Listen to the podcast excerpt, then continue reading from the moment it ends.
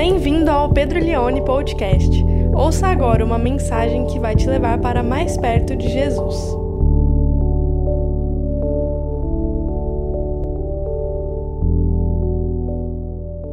Eu quero ler com você então 1 de Pedro 2, versículo 1 até o versículo 3. Semana passada a gente falou sobre imunizados contra o individualismo. Quantos estavam aqui ouvir essa mensagem? Hoje nós vamos falar sobre imunizados contra a maldade. Imunizados contra a maldade. Olha o que o apóstolo Pedro diz nesses três versículos: Livrem-se, pois, de toda maldade e de todo engano, hipocrisia, inveja e toda espécie de maledicência.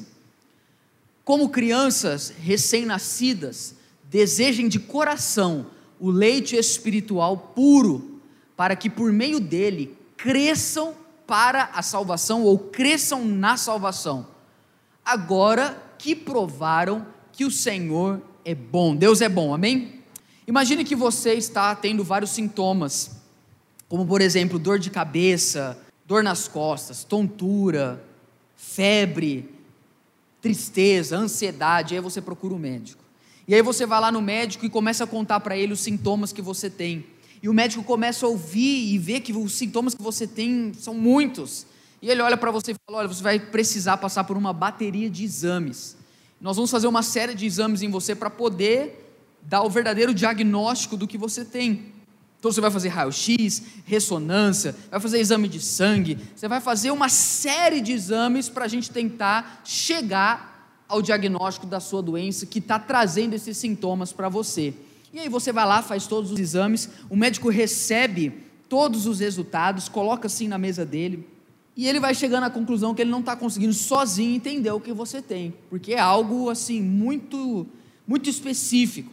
E aí ele se resolve reunir com todos os outros médicos do hospital, do hospital. Ele chama todos os médicos mais experientes, eles sentam numa grande mesa e os seus exames são colocados ali, e eles começam a analisar um por um e discutir, debater entre eles para ver se consegue chegar ao diagnóstico da sua enfermidade, dos seus problemas, da sua doença.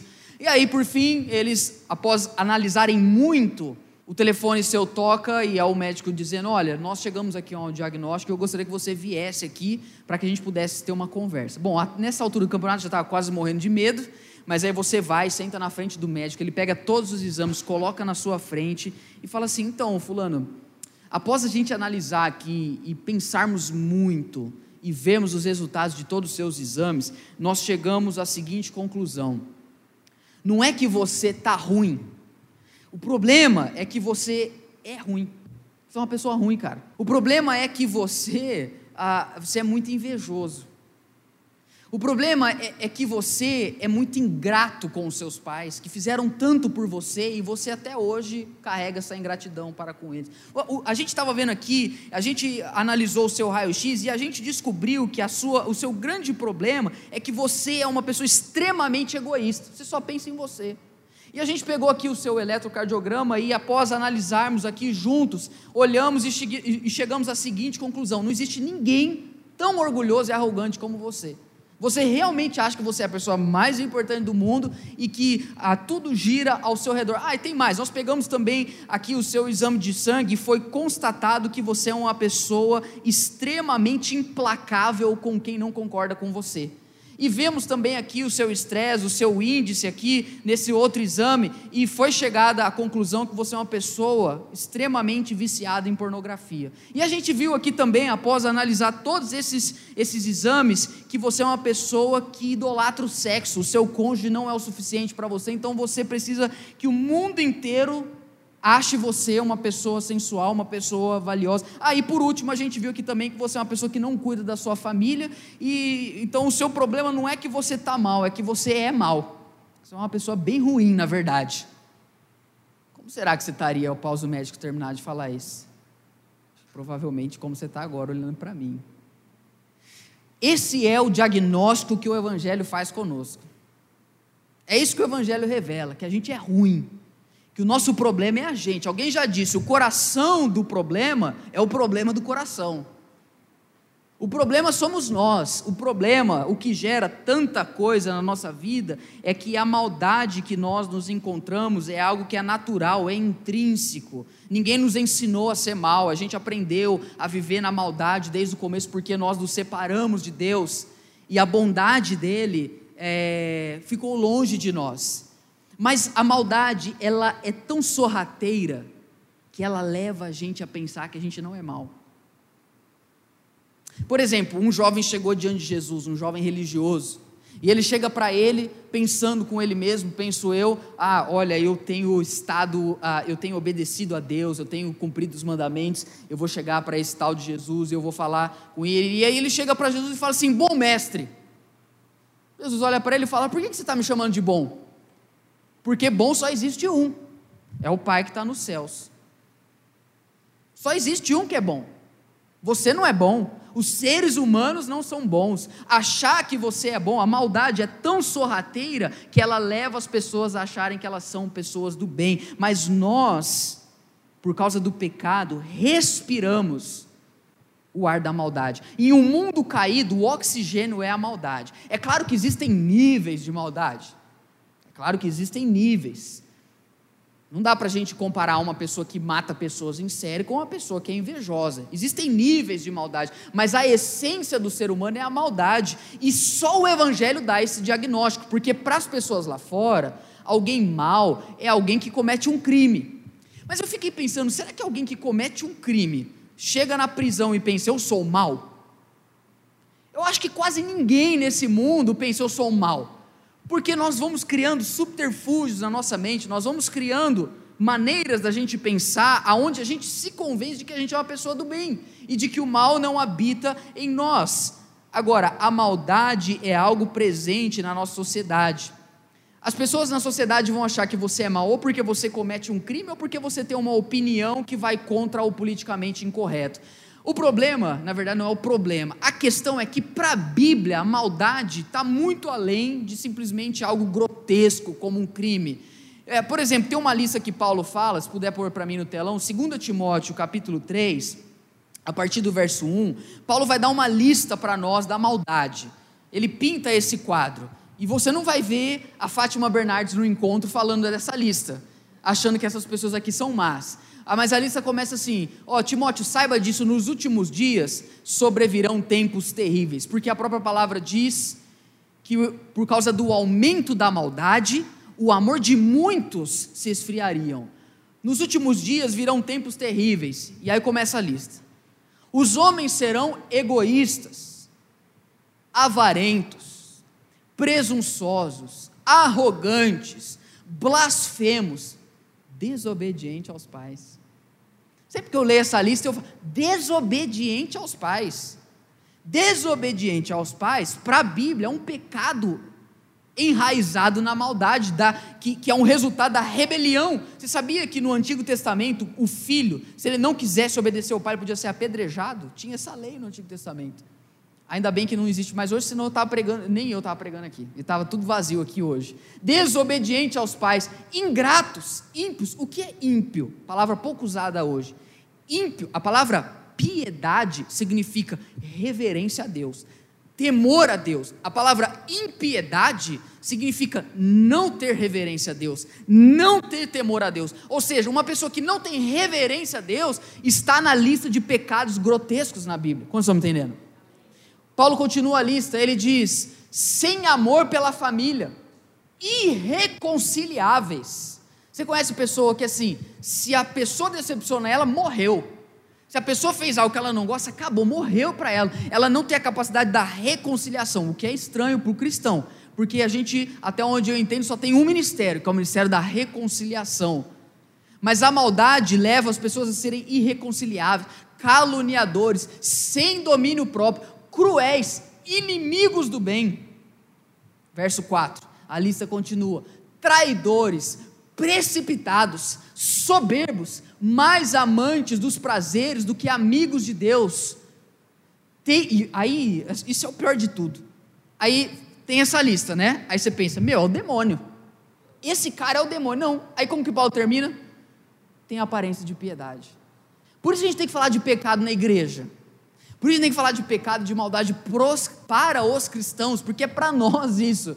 Nós temos que nos livrar dessas coisas, tendo aparência de piedade, mas negando o seu poder. E aí Paulo dá uma saída muito pragmática, muito, aliás, muito prática, não pra, pragmática, muito prática.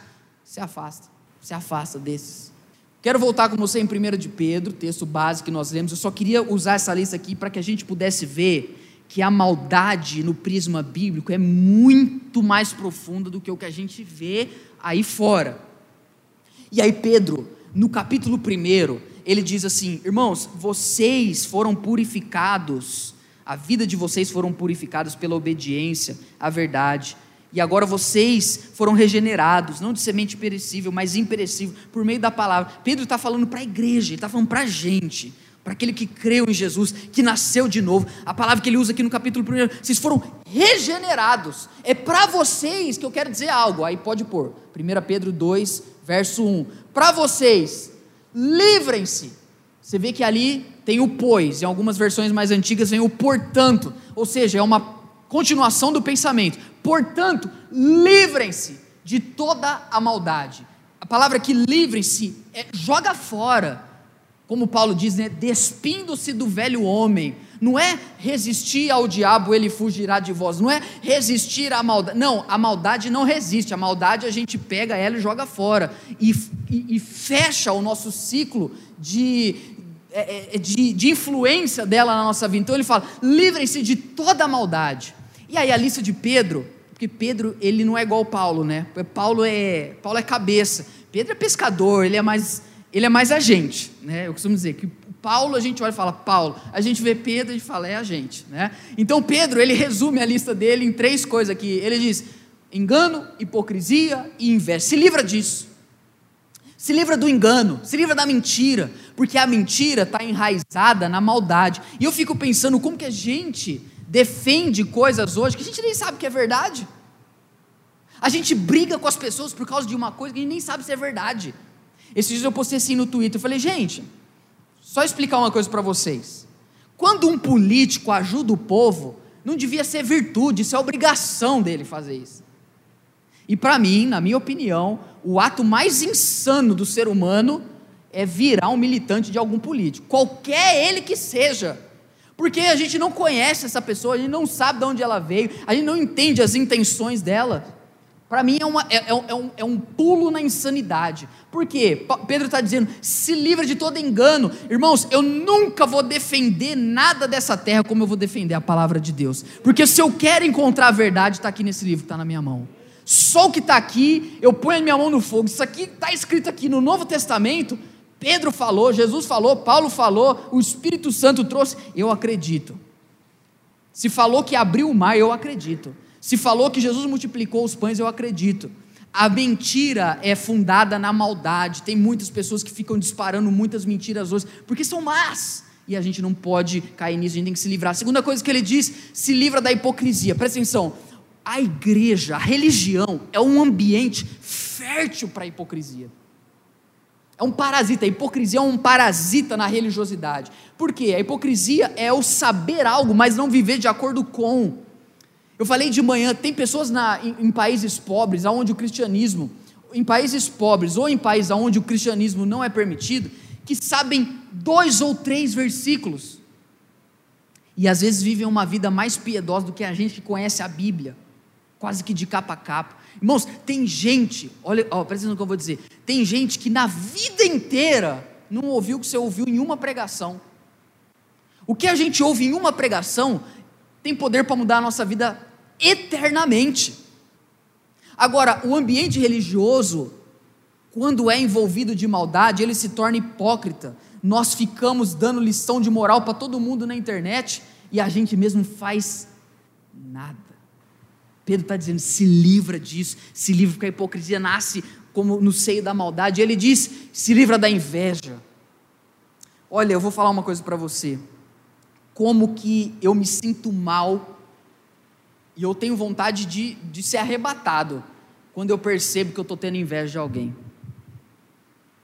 Como que, como que para mim, assim, é um negócio que que a pessoa vem e fala uma coisa, ou eu vejo na internet algo, ou eu vejo a pessoa adquirir uma coisa, ou não sei, aconteceu alguma coisa e eu olho assim, e aí eu falo, poxa, que legal, mas lá no meu âmago, eu faço uma pergunta, para minha alma mesmo, diante de Deus, que é por que não acontece isso comigo? Isso é inveja. Por quê? A inveja é um pecado tão, ele é tão assim traiçoeiro, porque é como se eu estivesse dizendo para Deus: olha, é, quando eu tenho inveja, é como se eu estivesse dizendo assim para Deus: muito legal o que o senhor fez na vida do Fred, o problema é que o senhor não sabe cuidar de mim, né? O problema é que eu sei que o senhor não cuida de mim como deveria, o senhor não é tão bom pai quanto dizem aí. Ah, não é verdade? Porque se fosse tão bom assim, eu estaria como fulano ou ciclano tá. Isso é inveja, isso é maldade. É maldade no coração do homem olhar para alguém que está alegre e ficar triste porque alguém está alegre. Isso é coisa diabólica, isso é coisa demoníaca. Irmãos, não, não dá vontade da gente falar, Deus, me leva, porque eu não quero sentir isso. A gente tem que tentar se livrar disso. Como a gente faz? Excluindo o Instagram. É uma brincadeira. Quase que isso.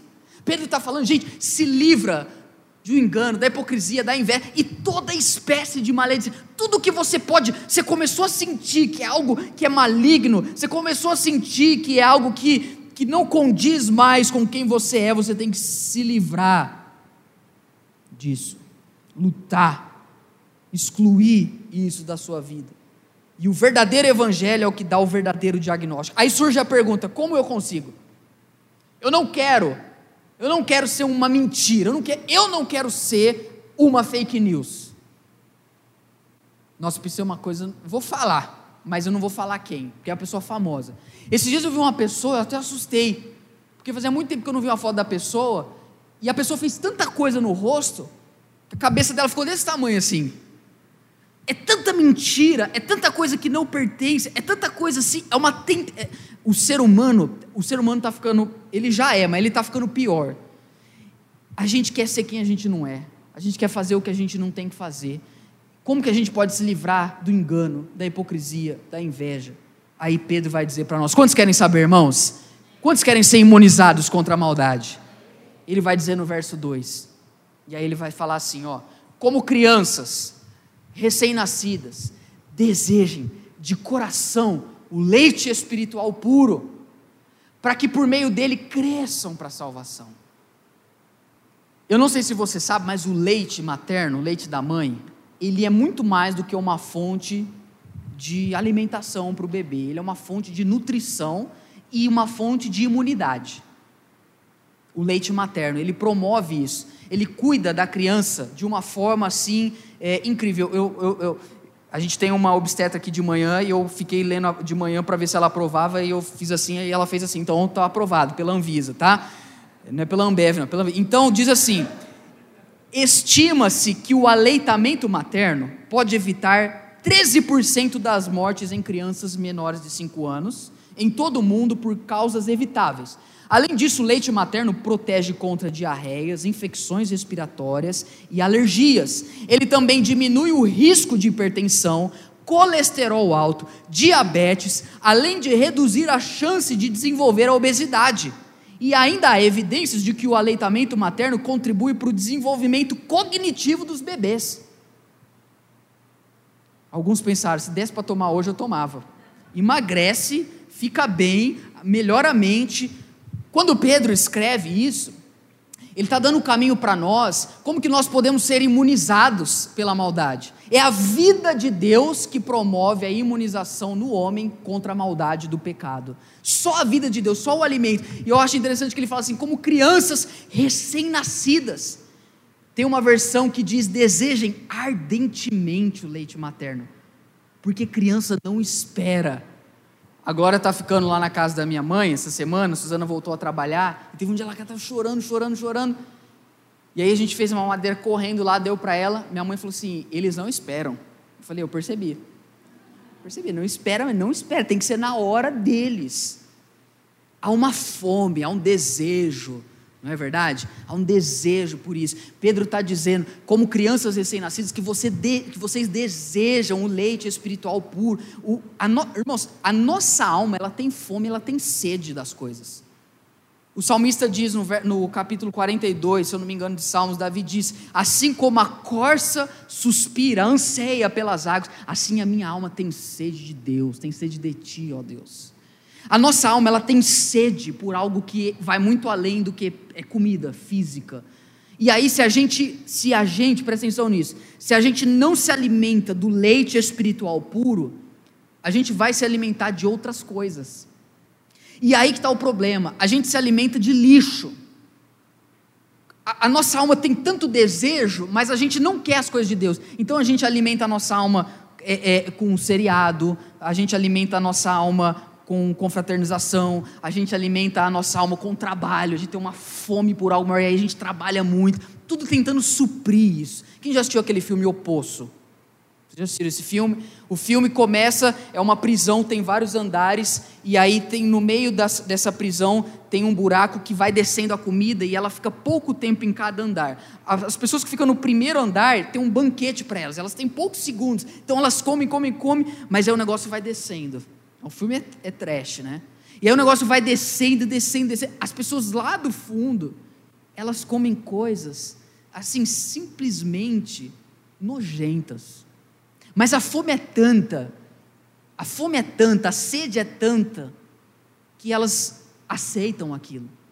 Existe um alimento espiritual puro para nós. Mas quando a gente diz não para as coisas de Deus, a gente pega todo o lixo que o mundo produz, tudo que os youtubers dizem, tudo que o, o livro que o cara ensinou todo mundo ficar rico e só ele ficou rico, ninguém ficou rico. A gente pega tudo o que as pessoas falam, o que o Twitter fala, o que o político fala, sabe, o que o coach fala, o que todo mundo fala. A gente sabe o que todo mundo está falando, a gente só não sabe o que Deus fala. E aí a gente vai se alimentando disso. Mas aí tem alguns que falam: não, eu vou buscar Deus, e aí eu vou para a igreja. E aí chega na igreja e começa a ouvir sobre Deus, sobre Jesus, sobre o Evangelho. Mas o problema é que muitas vezes o Evangelho ouvido não é puro. E aqui ele está dizendo isso: ó, de coração um leite espiritual puro, porque tem muito Evangelho adulterado. Tem muito leite sendo misturado com terra algumas coisas que eu tenho visto que estão sendo misturadas com o evangelho atualmente. Presta atenção, o evangelho é misturada com, por exemplo, ideologias políticas. Irmãos, ó, você não pode pegar um negócio que foi criado há 200 anos e tentar pegar o evangelho que é eterno e encaixar no, nisso. É uma, é, é, é uma, é uma ignorância tão grande você achar que a fé cristã, que o reino de Deus, é, é, ele, ele se adequa a qualquer espectro ideológico, é tão ignorante, que o negócio não tem nem 300 anos, e o evangelho foi pregado no jardim do Éden. A Bíblia diz que Cristo morreu antes da fundação do mundo, enquanto ainda é, éramos pecadores, Deus pregou o evangelho, ele falou assim: olha, o descendente da mulher vai pisar, vai esmagar a cabeça da serpente, ela lhe ferirá o calcanhar. A gente pega algo de, do, de algo eterno e tenta colocar numa caixinha de gente que não sabe nem respeitar a mãe. Amém? O cara não respeitou nem a mãe dele, e aí você pega isso e mistura. Por isso que não gera imunidade, por isso que a igreja fica cheia, mas as pessoas continuam más, porque não há um leite puro espiritual. Outra coisa que eles estão misturando o evangelho, misturando o evangelho com o sistema religioso. Onde você vem para a igreja, você tem que fazer uma série de campanhas, uma série de coisas, tem que decorar uma série de livrinhos. Isso não transforma a vida das pessoas. A gente mistura o evangelho com cargos, a gente mistura o evangelho com placa de igreja. A gente fica se apegando nas, nos detalhes. Paulo disse para Timóteo: Timóteo, para de perder tempo com essas coisas essas discussões não levam a nada. Segue a fé, segue a esperança, segue o caminho do amor. O evangelho puro nos dá imunidade, a gente vence a maldade por meio da bondade de Deus. E por último, eu, poderia falar muitas coisas, mas eu vejo que um evangelho tem sido misturado com um pensamento humanista, aonde o homem, só falta a gente levantar um altar para o homem dentro da igreja, colocar o homem e falar aqui você é a pessoa, você é o centro do coração de Deus. Você é a pessoa mais importante do mundo. Deus criou o mundo por causa de você, não. Não, Deus não criou o mundo por causa de você, porque todas as coisas foram feitas por intermédio de Cristo. Deus fez para Cristo. O Pai fez para Ele, não é você, não sou eu. Nós temos que olhar no espelho e ver igual o seu madruga, uma caveira. É a gente, por trás da maquiagem, por trás do botox, por trás do cabelo, por trás do óculos moderno. Aí você olha lá, tá você, o seu verdadeiro eu, um cara mau, que precisa de Deus, porque só Ele é bom. E aí, quando você ouve o Evangelho e prova, e cresce na salvação, olha o que o verso 3 diz, e o último que a gente vai ler. Vocês vão querer esse leite porque vocês provaram que o Senhor é bom. Quem experimenta a presença de Deus quem experimenta o evangelho puro, quem experimenta a palavra de Deus, não quer mais comer lixo, não quer mais se fartar do pecado. Tem pessoas que estão subnutridas espiritualmente. No pecado, elas estão assim, ó, muito bem, diga-se de passagem, mas espiritualmente elas estão a ponto de morrer. Mas eu vou falar algo para você: quem prova do puro leite espiritual, quem prova de Cristo, as insondáveis riquezas de Cristo, as delícias perpétuas, como diz o salmista. Quem prova isso não quer mais saber das coisas desse mundo, não entra em discussão por causa de gente ah, falsa, não, não, não fica, não, não, não se rende aos pensamentos humanistas, não acha que é a pessoa mais importante do mundo, sabe que é uma pessoa má, mas que encontrou um Deus que é bom. E que transforma a nossa vida, e que muda o nosso caráter, e que faz a nossa salvação se desenvolver. Eu olho a Glória quando ela está mamando eu falo, filha, o dia que você comer picanha aí você vai ver o que é bom de verdade. Irmãos, quem gosta de comida japonesa aqui? O primeiro sashimi que você coloca no shoyu é o melhor, não é? O primeiro, você põe assim, você põe na boca e fala, explica essa, teu. Não tem como, é muito bom. Tá bom, meu pai não gosta, meu pai esse dia mandou uma foto. Agora eu gosto de comida japonesa. Eu olhei, era uma barca cheia de chocolate. Sabe, quem, quem come coisa boa não quer mais ficar comendo lixo, não. Porque o alimento saudável gera imunidade. Uma boa alimentação gera uma vida saudável. Irmãos, eu quero me alimentar da presença de Deus.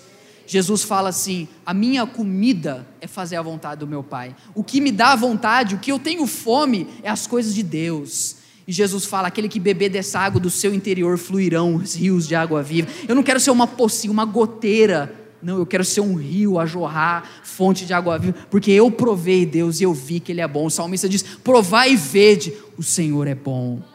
Vamos aplaudir ao nosso Deus. Você ouviu o Pedro Leone Podcast. Compartilhe essa mensagem com seus amigos e até logo!